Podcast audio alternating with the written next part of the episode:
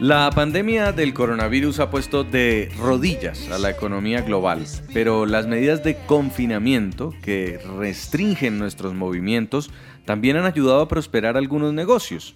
Y hasta en estas historias de éxito uno pensaría que puede haber mucha suerte, pero hay una letra pequeña y es la palabra preparación. Hay muchas empresas que en este momento están cerrando, han quebrado, pero hay otras que están registrando ganancias eh, nunca antes vistas. Astronómicas, además. Es que, es que esa es la- la- lo curioso de la situación. Algunos, claro, han salido a decir, y con justa razón, es que quebramos, es que no se está vendiendo, pero hay otros que han aprovechado la difícil situación para reinventarse, perdón que use esta palabra tan, tan usada, eh, para generar mayores ventas y les está yendo muy bien. Esta es la época en la que esas ideas que hace unos meses eran loquísimas, como que todo el mundo iba a ver televisión por streaming o incluso las noticias o esas aplicaciones que se iban a convertir en no solamente domicilios, sino en espacios para jugar, para ver televisión, para, o sea, donde casi que es un espacio como en la nube que converge todo el tema de entretenimiento, de alimentación, domicilios. Todo el mundo pensaba que eso era muy como supersónico por allá o de pronto era como, ay, no, o sea, me gusta el contacto físico, la tienda, ir allá, tomarme un café. Sí, pero esta pandemia puso en jaque muchas de esas cuadrículas que teníamos todos Claro, y empresarios. claro. Y el que no se reinventó o el que no se montó en el tren que está a toda velocidad, en este cambio, pues se acabó. O está a tiempo, está a tiempo si escucha este programa de Central Café para reinventarse, que no se deje hundir por la crisis, porque sí nos está obligando todo, y eso es lo que yo creo, a generar esos cambios en la manera en la que yo vendo mi producto. Yo puedo estar vendiendo en este momento hamburguesas, pero si yo no logro generar esa empatía con el usuario que está virtualmente conectado con una aplicación, pues no voy a vender. Y hay, hay gente que se niega a cambiar. Claro, Hay gente que claro. se niega a cambiar. Hay otros que dicen, no, yo sí estoy abierto al cambio. Y hay otros que estaban preparados para esa crisis. Y ese cambio los llevó como un río. Y es que además esta situación como que se está presentando dos caras de la moneda, porque por un lado, obviamente sí, hay muchas empresas, hay muchas franquicias que están teniendo números rojos en sus finanzas o incluso han llegado hasta el punto de la quiebra, pero por el otro lado de la moneda hay también eh, empresas y algunas compañías que sí han ganado mucho y que de hecho sus ventas se han potenciado. Es el caso, por ejemplo, de las plataformas en streaming. Obviamente, como estamos llamados a estar en casa, a guardar cuarentena en casa, pues obviamente estas plataformas están haciendo prácticamente, como se dice, su agosto porque están duplicando sus ganancias, entre ellas Netflix, que por ejemplo reportó que entre enero y marzo de este año facturaron 709 millones de dólares, mientras que el año pasado eh, lo habían hecho casi que menos del 50% de lo que lo hicieron este año. Otro de los ganadores de la pandemia, Amazon. Ah, bueno, es Amazon, que... el Todo lo que sea con domicilios. Es que hablamos de nada más y Uber nada menos Eats. que don Jeff Bezos, que recuerden ustedes es así casual es el hombre más rico del mundo, ¿no? Sí. Ahora, yo me imagino que eso es de Occidente. Cuando uno va y compara los jeques árabes con los ricos los de Occidente, asiáticos. uno dice, o los asiáticos, que son una cosa impresionante. Los kohashis, dice una amiga que conozco. ¿Saben por qué kohashis? ¿Por qué? Coreanos, japoneses y chinos. Ah, ¿sí? Entonces resume todo en kohashi. Kohashi. Les cuento algo, es el director ejecutivo de Amazon, el hombre más rico del mundo, y su riqueza personal ha aumentado 25 millones de dólares en tres meses. Bueno, ahí sí. eh, ¿Qué tal? Está Imagínense ustedes, pero yo es que quiero- Amazon Prime... Yo quiero concentrarme en algo y es, hace un tiempo, hace unos últimos años, digamos que nuestra generación, por así decirlo, no sé quiénes somos, papayas. Como No. Ye. Sí, la Ye, guayaba. La guayaba. O, o los millennials, los centennials, estaban retando el tema o estaban cuestionando esta costumbre tradicional de trabajar nueve, diez horas en una silla pegado al escritorio al lado del jefe y que básicamente todo el mundo lo viera a trabajar. Y siempre se preguntaban, bueno, ¿y si yo quiero hacer un día en la casa y un día? Entonces acá se inventaban el Gym y entonces habían empresas supervisionarias que los viernes trabajaba la gente en su casa y lunes a jueves trabajaba en la oficina. Eso, eso, ese hemisferio virtual de teletrabajo era como algo casi como medio de vagos y ahora es una prioridad y un requisito, no hay otra forma. Y se está demostrando que se puede evitar la reunión presencial y hacerla virtual. No, y, y la gente está rindiendo mucho más que cuando iban las 10 horas acuerdo, a, la, a la empresa. Comunicación en línea. Y ahí está el otro punto de empresas que están liderando el negocio de videoconferencias y están haciendo millones en medio de la pandemia.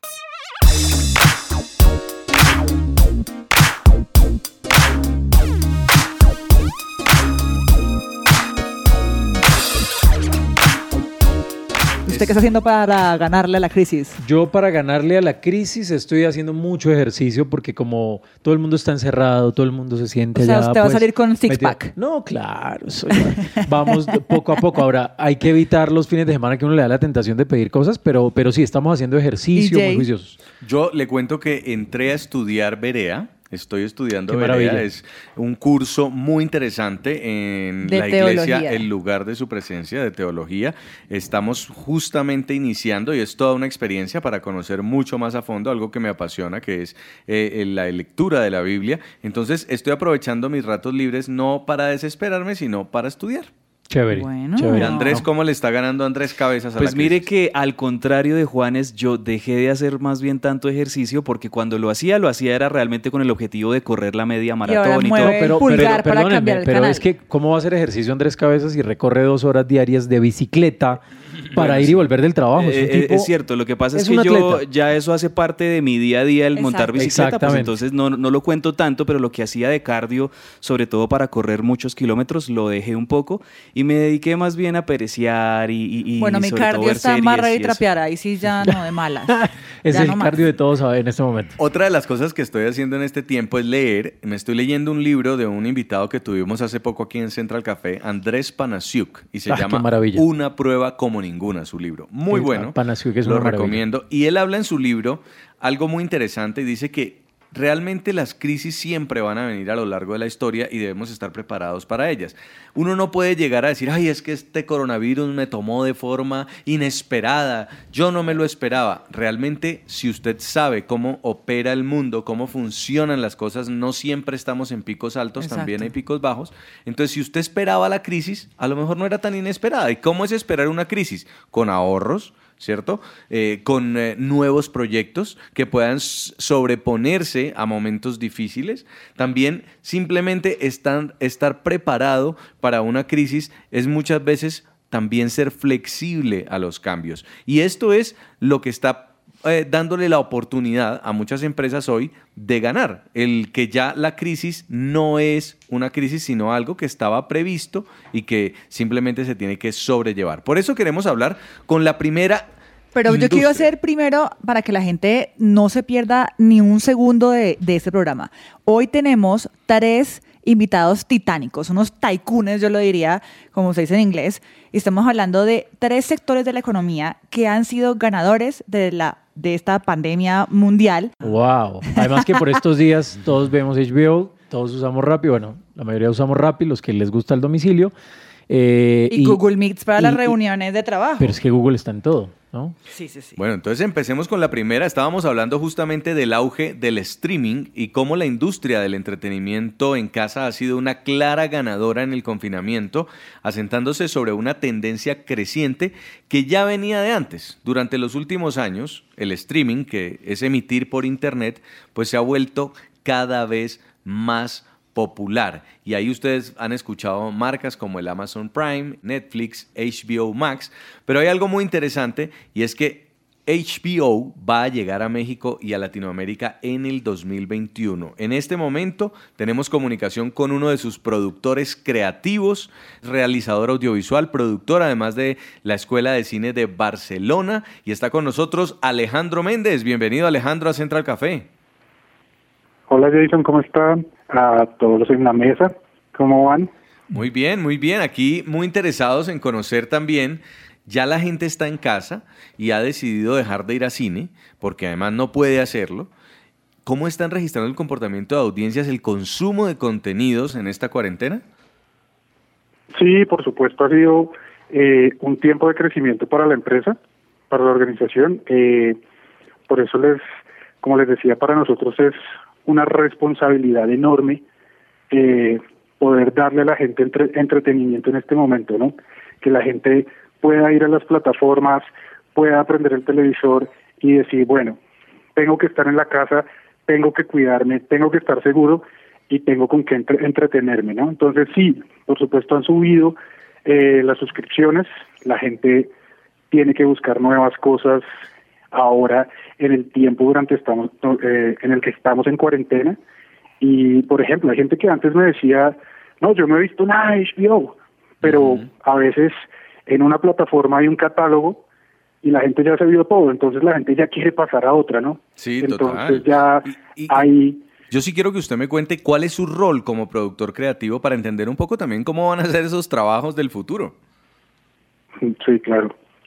Bueno, sí, ahorita nosotros, eh, gracias a Dios, es donde estamos trabajando desde la casa, por supuesto. Nosotros nos, no es solo una orden a nivel nacional, sino es una orden a nivel regional de, de toda la empresa, en todos los países donde estás, eh, trabaje remotamente, ¿no? Eh, sobre todo cuidarnos en este momento pues tan difícil que estamos afrontando todos, pero pero gracias a Dios yo creo que todo todo ha empezado a funcionar eh, de una forma en que ahora el negocio o la industria se mueva de una de otra manera. Nosotros, por ejemplo, somos afortunados en el sentido de que en este momento no tenemos que estar en la calle haciendo las producciones, sino que es mucha la eh, es mucha postproducción en este momento, ¿no? Eh, Sí. por ejemplo, yo soy cre- yo soy eh, productor creativo. Lo que yo hago es crear campañas. Por ejemplo, nosotros si queremos eh, lanzar una producción o lanzar una película, un estreno al mes, lo que hacemos es una campaña. Nos sentamos, hacemos un concepto, eh, después de que, por supuesto, vemos el contenido, que eso es una ventaja que, que la gente dice, uy, tan chévere, sí, pero es- eso es muy chévere, pero ahí es donde intentamos llegarle al consumidor, ¿no? Entonces empezamos a, a buscar musicalizar esa campaña, empezamos a buscar ideas para que sea una campaña 360, para que la podamos poner en televisión, para que la podamos poner en nuestras redes sociales, para que todo el mundo la pueda ver y así la gente se sienta atraída a ver esas esas producciones que tenemos para ellos. Eh, luego ya se ejecuta, lo que yo hago, aparte de, escribir la campaña, también es realizarla. Entonces, en este caso, yo la edito, eh, musicalizo y con un equipo eh, espectacular que hay en HBO Latinoamérica y en Cinemax. Yo en este momento estoy en la parte de Cinemax Latinoamérica, eh, que también es parte de la familia HBO. Entonces, Sí. ahí con un equipo gráfico, con un equipo de, de ingenieros de sonido, que hace todo el proceso que lleva eh, desde la edición, eh, los gráficos, la animación, luego esto pasa a una mezcla de sonido, luego pasa a un proceso de, de cierres internos que tiene la empresa para que finalmente, por ejemplo, llegue a los servidores que están en Florida o llegue a, a las redes sociales, ¿no? A mí me llama la atención que cuando todo el mundo está metido en la casa, ¿ustedes saben qué significa HBO? ¿No? ¿Nunca se han preguntado qué No significa sé. HBO? No. Alejo, ¿cierto que es home box office? ¿Algo así como taquilla en casa? Sí, sí, sí. No, o sea, es curioso sí, como es la que- es visión... que el homebox es el homebox se refiere a, a la recaudación. Cuando dicen esta película hizo en taquilla tanto, en inglés se dice eh, eh, esta película en el Ah, homebox sí, le fue bien, ¿sí me entiendes? señor. Sí, Claro, y lo hicieron sí. antes de la cuarentena, le pusieron ese nombre y preciso, todos encerrados en la casa y se llaman Home Box Office. Ah, para que vea. Además, Qué maravilla. Negocios ganadores durante la pandemia es nuestro tema de hoy en Central Café y quiero agradecerle mucho a Alejandro Méndez por esta entrevista y vamos a conocer un poco más también de esta plataforma ahora que estamos en cuarentena. Gracias por este contacto. no, a ustedes muchísimas gracias, a toda la mesa, a este programa espectacular que tienen ustedes en Central Café. Y sí, bienvenidos a pasarse, hbogola.com. Eh, ahí van a poder ver, van a probar eh, y van a conocer un catálogo premium que ya se conoce de las series y películas de toda la vida y, y estrenos que vienen muchas cosas chéveres. Muchas gracias.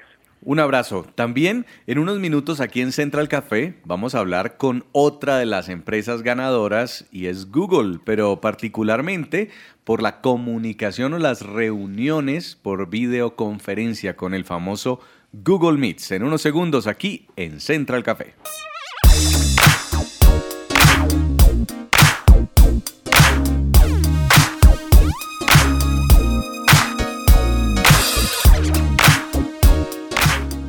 Yo estuve aterrada un poquito con Sí. las cifras, sobre todo, porque imagínense que revelaron que en Colombia y América Latina, sobre todo, creció mucho la cantidad de personas que diariamente ven televisión, más o menos cerca de un 40%.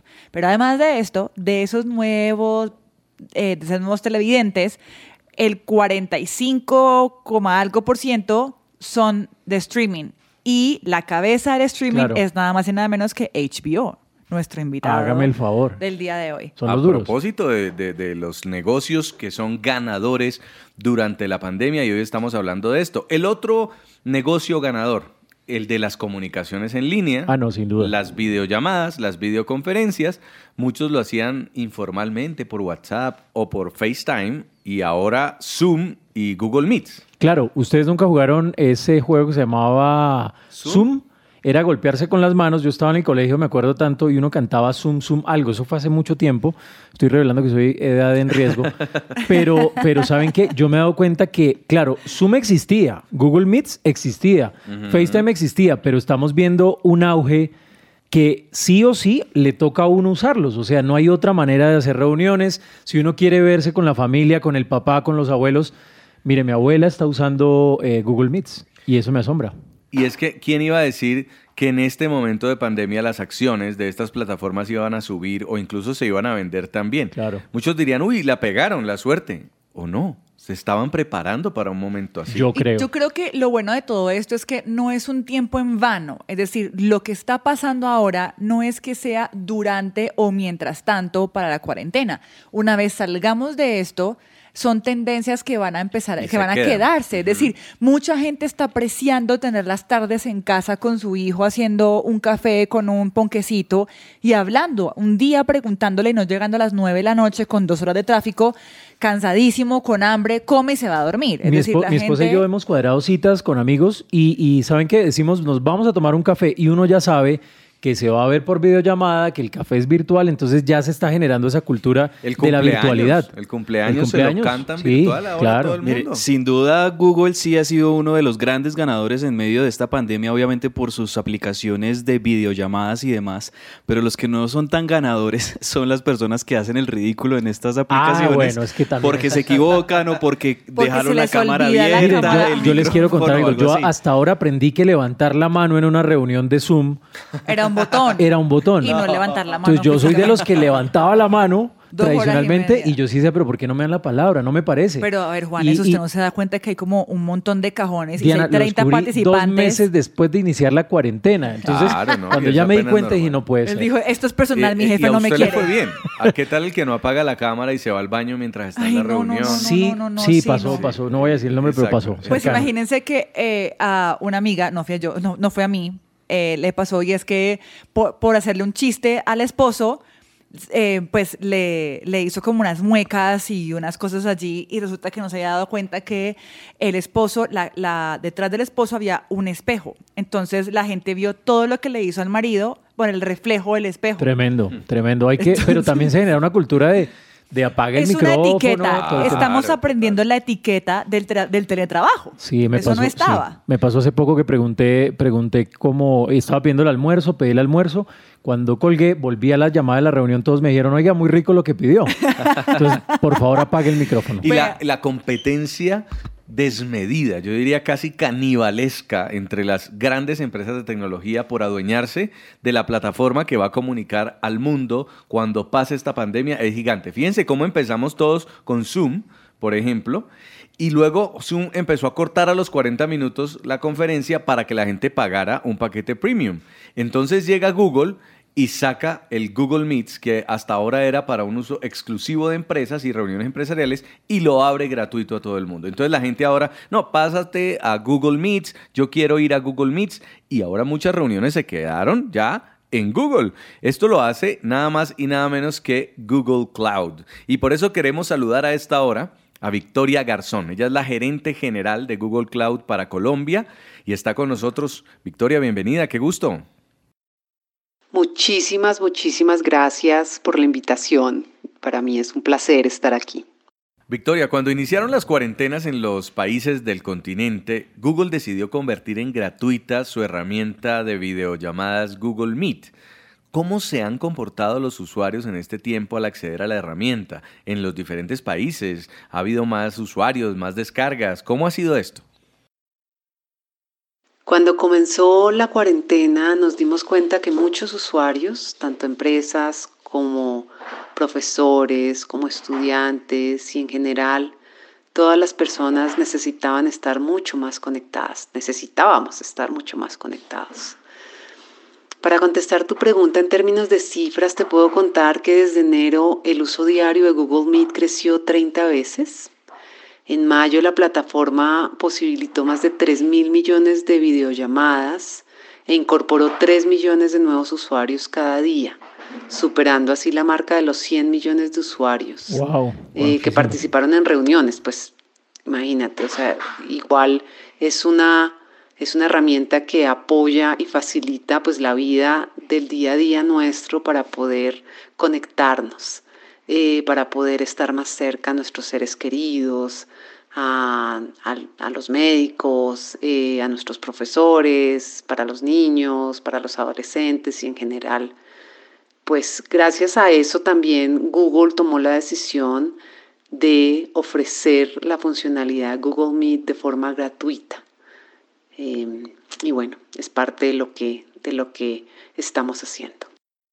¿Con qué propósito están usando más esta herramienta? Pues la verdad es que de todo, o sea, hoy em, todas estas herramientas virtuales y de, y de conectividad están siendo utilizadas tanto para reuniones familiares como para el teletrabajo, como para la educación, como para em, contacto con médicos, pues en general múltiples propósitos, ¿no? Em, poco para todo lo que antes lo hacíamos frente a frente, físicamente. Entonces, pues vemos ejemplos como diseño de clases virtuales, vemos ejemplos como temas de lúdicos, ahorita que los niños están en vacaciones, para conectarse con familia, con amigos, para celebrar cumpleaños, por supuesto, para trabajar y relacionarse con clientes, con proveedores, bueno, en fin. Gracias a este tipo de plataformas podríamos pues decir que las relaciones y los negocios se han mantenido vigentes a pesar del aislamiento físico en que estamos viviendo. A propósito de este tema, también quisiera preguntarle, ya con todo el tema médico, ¿cómo está ayudando, aportando Google Cloud a ese sector del cuidado de la salud en medio de la emergencia por el COVID-19? Te puedo contar que eso es parte de la esencia de Google en términos de cómo estamos siempre preocupados por apoyar eh, a los ciudadanos y en general a la comunidad. En términos del cuidado de salud, eh, ahorita durante la pandemia, Google ha destinado más de 800 millones de dólares para apoyar a las pequeñas y medianas empresas, a organizaciones de salud y a gobiernos también. ¿no? Y, y también mucho a los trabajadores de salud que están en la primera línea de esta pandemia global. Dentro de eso, 250 millones de dólares han sido entregados en subsidios publicitarios para ayudar a la Organización Mundial de la Salud. Y, también te puedo contar em, que hemos apoyado a, a, a más de 100 agencias gubernamentales a nivel mundial para que puedan proporcionar información crítica sobre cómo prevenir la propagación de la pandemia. También te puedo contar específicamente en Google Cloud estamos pues apoyando a hospitales, a gobiernos y a otro tipo de empresas eh, directamente afectadas por el, por el COVID eh, con tecnología, con tecnología para apoyarlos en, pues, en sus cargas de trabajo, para que puedan estar conectados, para que puedan tener mejores cadenas de suministro ahorita a través de e-commerce, para que además puedan también apoyar sus sistemas de tecnología en todo lo que conocemos en la industria como el, el business continuity. Eh, también tenemos algunos ejemplos e iniciativas de telemedicina utilizando pues, plataformas de atención médica Em, que, además se han podido implementar en tiempo muy récord, dado las capacidades de la nube, para, pues por un lado, organizar la información, pero para, por otro lado, eh, proveer los servicios de forma por demanda, ¿no? Eh, es parte de los ejemplos que tendría para, para contestar cómo Google ha apoyado el sector de cuidado de la salud durante esta pandemia. Y justamente algo que se impone por estos días es el tema de la telesalud para asistir a los pacientes de forma remota mediante dispositivos portátiles. ¿Qué experiencias han tenido con este formato, Victoria? Mira, pues hemos desarrollado tecnologías que permitan brindar soluciones eh, médicas a distancia de manera rápida y eficiente, un poco lo que hablábamos antes también de las soluciones de telemedicina. También em, la verdad es que estas soluciones, además, pues hay que tener en cuenta que em, se manejan, ese tipo de organizaciones mejor manejan grandes cantidades de datos que deben ser tratados de forma muy segura y a tiempo. Y es una de las grandes obsesiones en, Google en general. Te pongo un ejemplo. La API de Cloud eh, Healthcare permite intercambiar datos de forma sencilla y pues estandarizada entre aplicaciones y soluciones de atención médica eh, compiladas en Google Cloud para realizar mejores investigaciones relacionadas con COVID-19 de una forma pues, segura y escalable. También estamos ayudando a organizaciones em, del cuidado de la salud a estudiar el COVID con un repositorio de conjuntos de datos públicos del cuidado de la salud.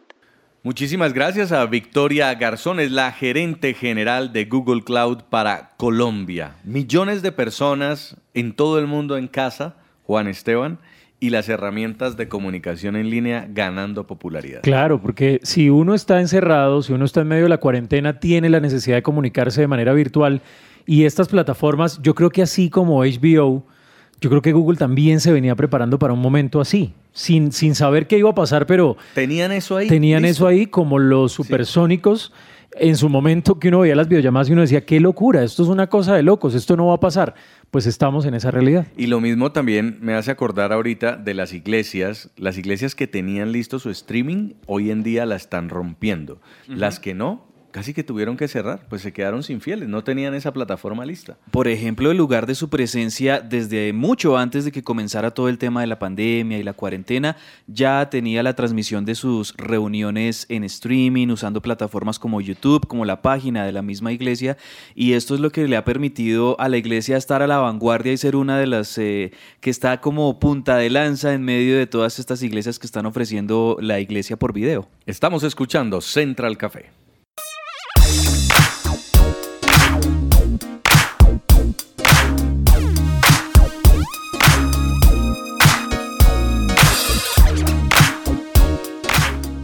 Hoy estamos hablando de los negocios ganadores durante la pandemia. Ya habíamos hablado en otros programas también cómo iba a ser el futuro, quiénes están en este momento en esa reingeniería, pero hubo unos que definitivamente ganaron y son los que están marcando en este momento la pauta, son punta de lanza hacia lo que viene para el futuro. Yo creo que es el momento de hacer una reflexión al respecto. Y es que en la vida van a venir complicaciones y si nosotros estamos previendo esas complicaciones, vamos a lograr salir adelante mucho más fácil. Quizá no vengan, pero pueden venir.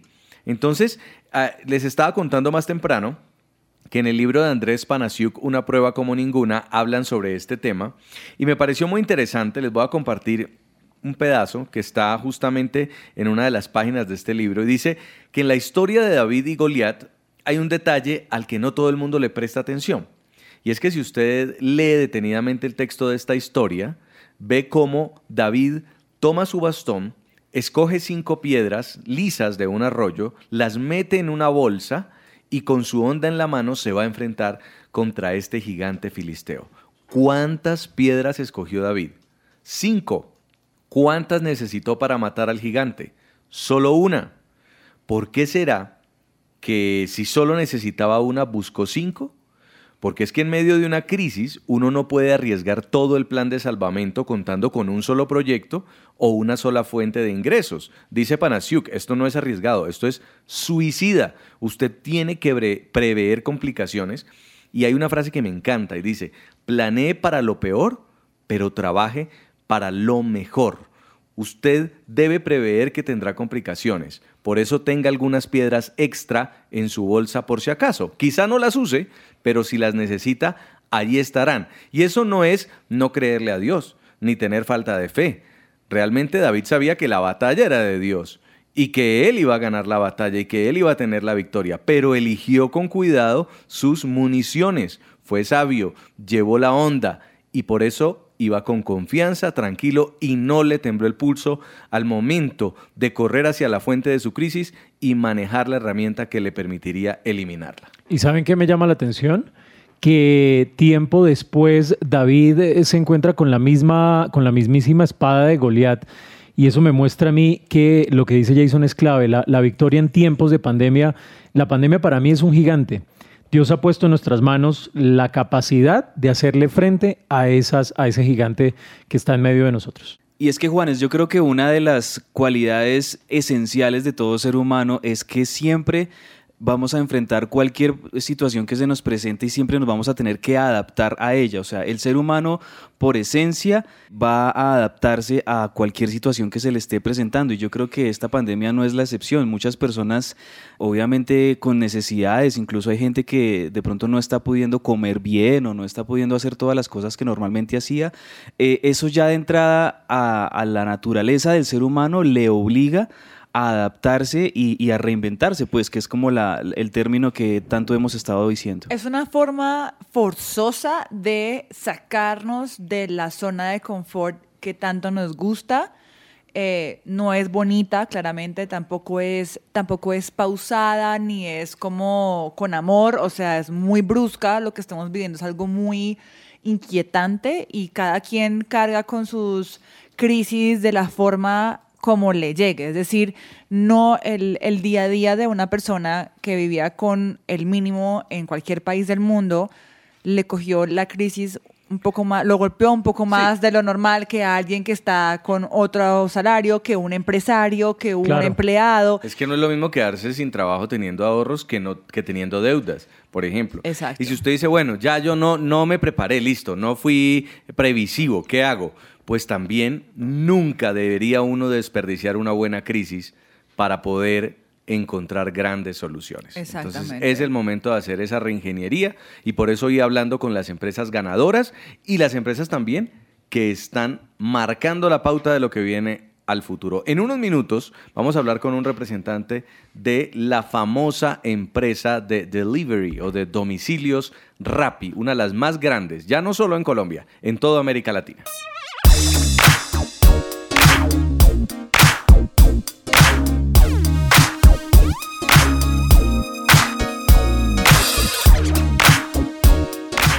Quiero contarles, Jason y Diana, que hace poco estuvimos en una rueda de prensa, tuvimos la oportunidad de estar en el lanzamiento de una cosa que se llama Rappi Entertainment. Me impresionó, yo soy un usuario de Rappi, suelo pedir domicilios, pero para mí, hasta la rueda de prensa, Rappi era para pedir comida. Punto. Y una que otra cosa rara, como un Rappi favor. exactamente. Un Rappi favor. Entonces uno pedía de pronto plata o en efectivo porque tenía afán de no podía salir a retirar en un cajero. Pero me llamó la atención porque la charla de lo que es Rappi Entertainment la dio Juan Sebastián Ruales, quien es el director global de esto, de Rappi Entertainment. Y me llama la atención de que no solamente empieza a hablar de eventos en vivo, sino de Rappi Games. Entonces ahora también se va a poder jugar en Rappi. Eh, en fin, toda, toda una serie de novedades en una plataforma que está creciendo a pasos agigantados. Y usted ha tocado un punto clave porque otro de los negocios ganadores de esta pandemia es el de entrega de comida, que ha tenido pros y contras, porque si bien los restaurantes han tenido que cerrar, los servicios de entrega de comida a domicilio han crecido. Esa compra de alimentos por Internet se disparó. Y por eso también queremos hoy hablar con uno de los protagonistas. Es Juan Sebastián Ruales, el director global de Rappi Entertainment. Juan Sebastián, bienvenido a Central Café.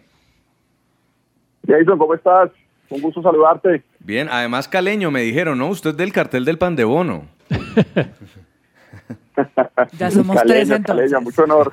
Ya somos tres acá. Muy bien, Juan Sebastián. Cuando ustedes eh, crearon Rappi, cuando ustedes decidieron impulsar esta plataforma, les fue muy bien, sobre todo en Bogotá, que es una ciudad que se mueve mucho con los domicilios de comida, pero ¿se imaginaron en algún momento que una pandemia podía llevarlos a ustedes a un crecimiento Un poco más acelerado, porque pues Sí. igual el domicilio es un tema normal, es exacto. Por supuesto. A ver, eh, todas las compañías o la gran mayoría de, de compañías de tecnológica han visto cómo la adopción digital ha crecido en estos últimos años a raíz pues, de lo que está pasando con, con el coronavirus y es que básicamente los hábitos de consumo de las personas tuvieron que dirigirse mucho más hacia tener hábitos mucho más digitales para hacer transacciones, para poder hacer sus vueltas de los bancos, para poder pues, pedir comida o pedir su mercado por domicilio o poder comunicarse con la gente desde que están trabajando remotamente. Entonces, eh, sí, sí, sí, sí vimos obviamente como, como esto ha impulsado de forma agresiva llama la transformación digital en Latinoamérica. Esto es el equivalente a lo que vivió casi que eh, una compañía como Alibaba, por ejemplo, eh, con Taobao en la China, a eso del 2003, cuando fue el SARS, eh, los chinos se vieron obligados a acelerar drásticamente sus hábitos digitales y esto estamos viendo que está pasando en Latinoamérica también. Y obviamente compañías como, pues, como, los streamings, eh, todas las categorías de entretenimiento, categorías como eh, Last Mile Delivery Services, donde Rappi está, obviamente empiezan a tener una relevancia bastante importante y digamos son de las industrias que, que han de cierta forma capitalizado esta coyuntura a nivel global y pues obviamente esto no pasa solo en Latinoamérica, esto ha pasado con estas industrias y con este tipo de compañías a nivel global. Juan Sebastián, tengo una pregunta. es, ¿Cómo se les ocurre a ustedes de una aplicación que en digamos que en- de forma general se dedicaba a hacer domicilios, ahora ser como un hub de entretenimiento y tener ahí como todo un ecosistema de, de- de diversión? Sí, es, es- es una pregunta súper chévere. Mira, básicamente lo que, lo que nosotros vimos es que eh, eh, empezamos a revisar qué estaba pasando con, con compañías de base tecnológica a nivel global y en Occidente lo que veíamos era compañías que lograban ser muy grandes en una sola vertical de negocio. Entonces había un gran ganador en transporte, un gran gra- ganador en venta de etiquetes, un gran ganador en música, un gran ganador en last mile delivery de comida, otro en last mile delivery de supermercados, por ejemplo.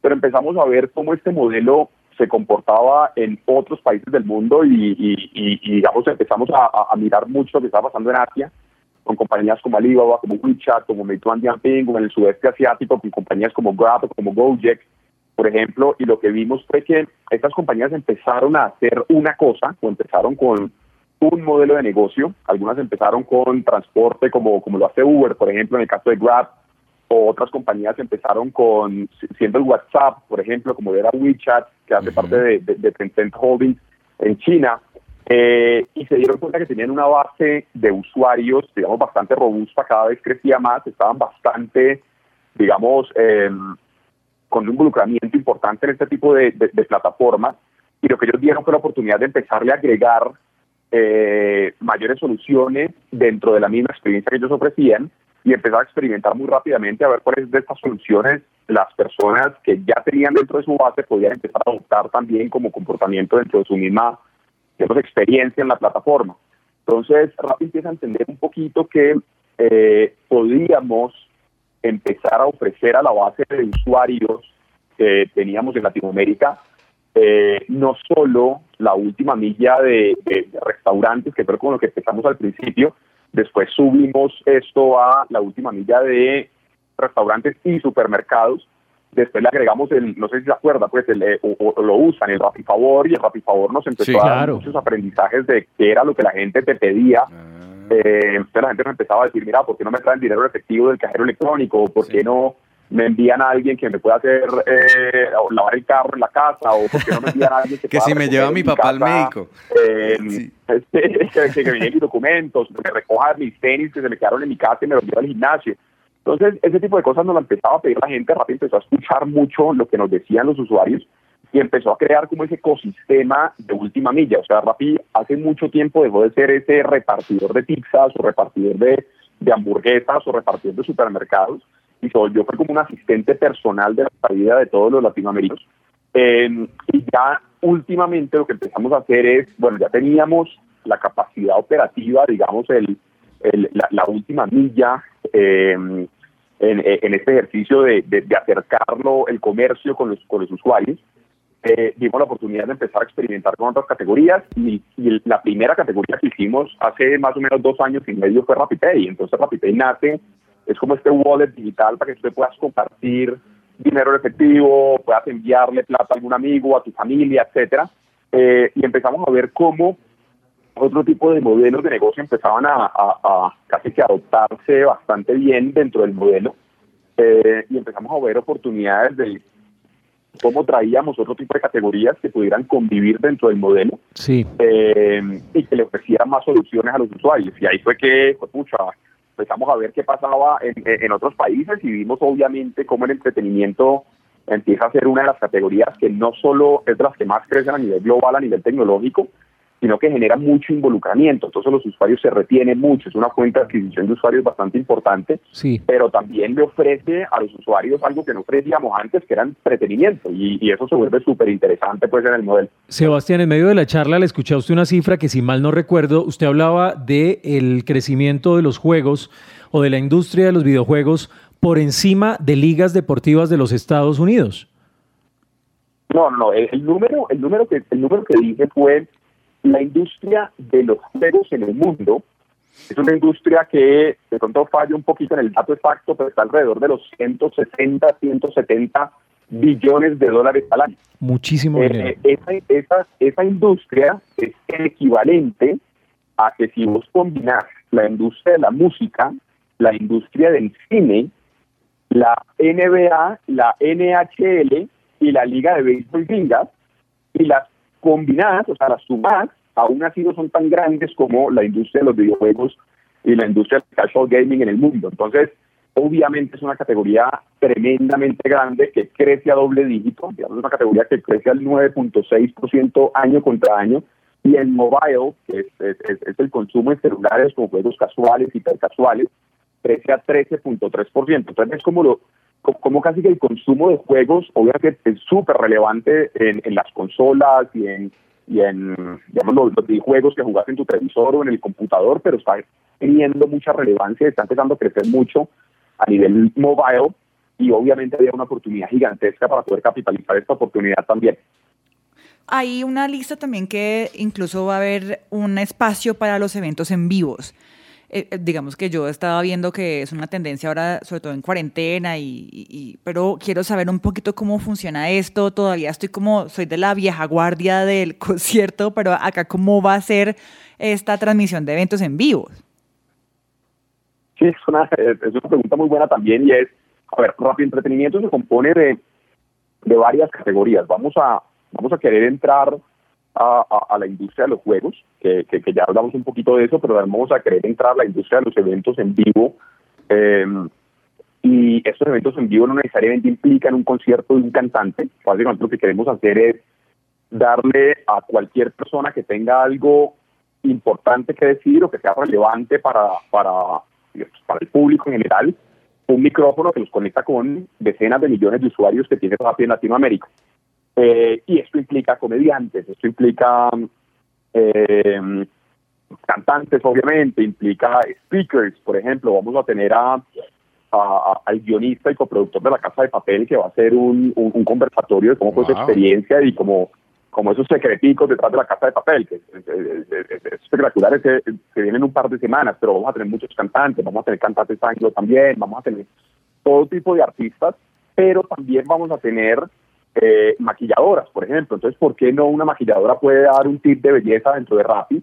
Pero lo lindo que empezamos a ver acá era que como teníamos esa capacidad de última milla, eh, lo que podíamos hacer era unir los eventos en vivo y que las personas estuvieran entreteniéndose mientras veían un evento en vivo por medio de la plataforma, pero al mismo tiempo pudieran hacer transacciones en tiempo real. Entonces, si yo estoy viendo un show de una maquilladora que está enseñándome tips de maquillaje y de belleza, yo puedo comprar en tiempo real los productos que esta maquilladora está usando en ese mismo video para, para, para, para darle los tips de belleza. O imagínense ustedes los artistas, que un artista tenga una camisa X y esa camisa yo la puedo comprar en tiempo real y un rapicendero me la lleve en 30 minutos. Entonces ahí es donde empieza a combinarse la experiencia con la capacidad de transar o de generar transacciones sobre esa experiencia. Eh, y ahí es donde el tema se vuelve especial. Digamos, las marcas de consumo masivo lo que tenían era, o yo hago experiencias, pero me cuesta mucho medir si esa experiencia realmente me movió la caja registradora, mm. o yo hago acciones muy tácticas de descuentos, de impulsadoras, de punto de venta, de acciones de más, más de trade marketing, eh, pero realmente no construyo marca con ese tipo de acciones porque son demasiado transaccionales. Aquí digamos que no tenés por qué escoger entre construir marca y generar transacción. Aquí puedes construir marca mientras generas transacción y tener inteligencia de negocio que te dice que efectivamente esas transacciones se dieron mientras estabas entreteniendo a tu público o, generando una experiencia a tu público o tu marca conectándose con tu público. Entonces ahí es donde, donde genera un switch lindísimo que, que, que, creemos que es lo más, lo más especial que estamos haciendo detrás de Live Events y Live Shopping, que es esta capacidad que tenés de comprar los productos. Juan, eh, yo quisiera preguntarle, ¿fue la cuarentena la musa que inspiró a Rappi para sacar Rappi Entertainment? O sea, si no hubiera pandemia, si no hubiera cuarentena, ¿estaríamos viendo ese auge de Rappi Games y de Rappi Entertainment? No, en absoluto, en absoluto. Esto es algo que veníamos trabajando desde hace más de un año eh, como les contaba, o sea, Rappi, Rappi Pay, por ejemplo, salió hace más de dos años y medio. Eh, y ciertamente Rappi tenía en su, digamos, en su mapa eh, convertirse en una plataforma que pudiera ofrecer más de una sola cosa y más de el last mile delivery, que es lo que ofrecemos hoy. Entonces, digamos, cae en un momento donde efectivamente este tipo de categorías están en un auge, pero no es la razón de por qué decidimos hacer esto. La razón está en mucho antes. Mm. Casualmente, pues cayó con esta, con, con, con, esta, digamos, con esta situación, pues, y con esta coyuntura. Sí, planeación. Es un tema de planeación que si usted está trabajando desde mucho antes, lo va a favorecer aún en los momentos de crisis. Pues muy bueno, muy bueno este, este adelanto de lo que viene para Rappi. Yo sí quiero eh, agradecerle, Juan Sebastián, también somos usuarios de Rappi. Además nos encanta que sea Made in Colombia, que sea una marca colombiana que ya está eh, regada por toda América Latina y esperamos que no solamente ustedes, sino muchas otras empresas colombianas hagan esta reingeniería para ganar en tiempos difíciles. Muchas gracias Juan Sebastián por esta entrevista. A ustedes por el tiempo. Un abrazo. Un abrazo. Bueno, ya está, está listo eh, el, el, tema. Yo creo que nos dimos una mirada por las tres grandes empresas que han ganado el streaming, la comunicación en línea y el delivery, y todos están apuntando a lo virtual. Quiero cerrar comentando esto, y es que las crisis también pueden ser esperadas. Aunque muchas veces son irracionales y llegan de repente, las crisis pueden ser esperadas. Por ejemplo, en el mundo de los negocios, uno sabe que la economía es cíclica, tiene momentos de expansión, tiene momentos de contracción y eso es saludable para la economía de un país. Los tiempos de estar preparados es siempre, siempre sabemos que van a venir dificultades en la vida y no necesariamente están fuera de nuestro control. Hay veces que tomamos decisiones incorrectas, como contraer deudas, eh, una ruptura eh, matrimonial o sentimental, pero finalmente nosotros somos los responsables de qué hacemos con esa crisis. La forma en la que respondemos frente a una determinada crisis es lo que va a determinar cómo pasamos por el fuego y en qué condiciones salimos al otro lado. Cuando escuché esta semana una frase de alguien, no recuerdo quién, pero decía que cuando en la Tierra todo se cierra, las oportunidades como estamos viendo en este momento, es el momento perfecto de buscar las ideas en el cielo. Entonces yo creo que es un tiempo también de preguntarle a Dios, Dios, ¿cómo quieres tú que yo reinvente mi empresa? Porque tal vez humanamente no vemos la manera, pero Dios debe tener la manera de que podamos salir adelante. Dios puede soplarle a uno un secretico y decirle a uno, mire, créese una aplicación o haga esto o haga lo otro. Creo que es ahí donde vamos a encontrar la respuesta. Yo siento que hay que cambiar esos esa metodología de la generación microondas. Es que todo lo queremos en un minuto, en tres minutos, en tres días. Eh, y este tipo de eventualidades nos obliga a prepararnos a guardar como las hormigas. Entonces, a dejar de vivir en, en ese mañana con, o en ese hoy con deudas de mañana, porque no sabemos el mañana. Entonces, esto sí es un, digamos, esto es una crisis que, que nos obliga a transformarnos de, de, muchas formas y sobre todo en el tema, no solamente en el consumo y tema de tecnología, sino también en la forma en la que nosotros estamos cultivando nuestro futuro. si está como a base de, de, de aire y después cuando soplan los vientos se cayó todo lo que construiste, el castillo en las nubes, o realmente estamos haciendo las cosas como deben ser. Es decir, esa, esa vieja guardia o esa vieja escuela nunca es vieja o, no es, nunca está mal hecha. Sí, y demos gracias. Demos gracias en este momento por la crisis, porque nos va a llevar a lugares donde nunca hemos estado antes y aprendamos una lección valiosa. Los años que usted tenga. ¿Cuántos años tiene usted, Juanes? 16, no mentiras, eh, 33 años. 33 años. Sí, señor. Le voy a hacer un cálculo a 90 años de vida que usted tenga. Mm. Todavía le faltan dos vidas más. ¿Usted cree que en esas dos vidas no van a venir de pronto otras crisis? Claro, muchísimas. Y yo creo que de hecho de la crisis es que se forja la gente grande. Yo no conozco una empresa grande. Siempre que uno lee las biografías de grandes empresarios o de gente que ha logrado grandes cosas, siempre uno ve momentos de crisis. Entonces no me diga usted oyente que es que, ay, yo no estaba preparado. No me... Si no aprendió en esta, entonces desde ya empiece a prepararse para lo que puede ser la próxima crisis. Exactamente. Porque va a venir, puede que venga. Si no viene, maravilloso. Tiene usted un seguro de vida, tiene usted un buen ahorro, tiene usted... Pero si llega, usted es como las hormigas, que guarda la comida en el verano para tener alimento en el invierno. Sí, señor. Muchas gracias por este programa, por habernos acompañado. Nos encanta que ustedes también estén conectados con nosotros mientras nos tomamos este café. Un abrazo para todos. Hasta la próxima.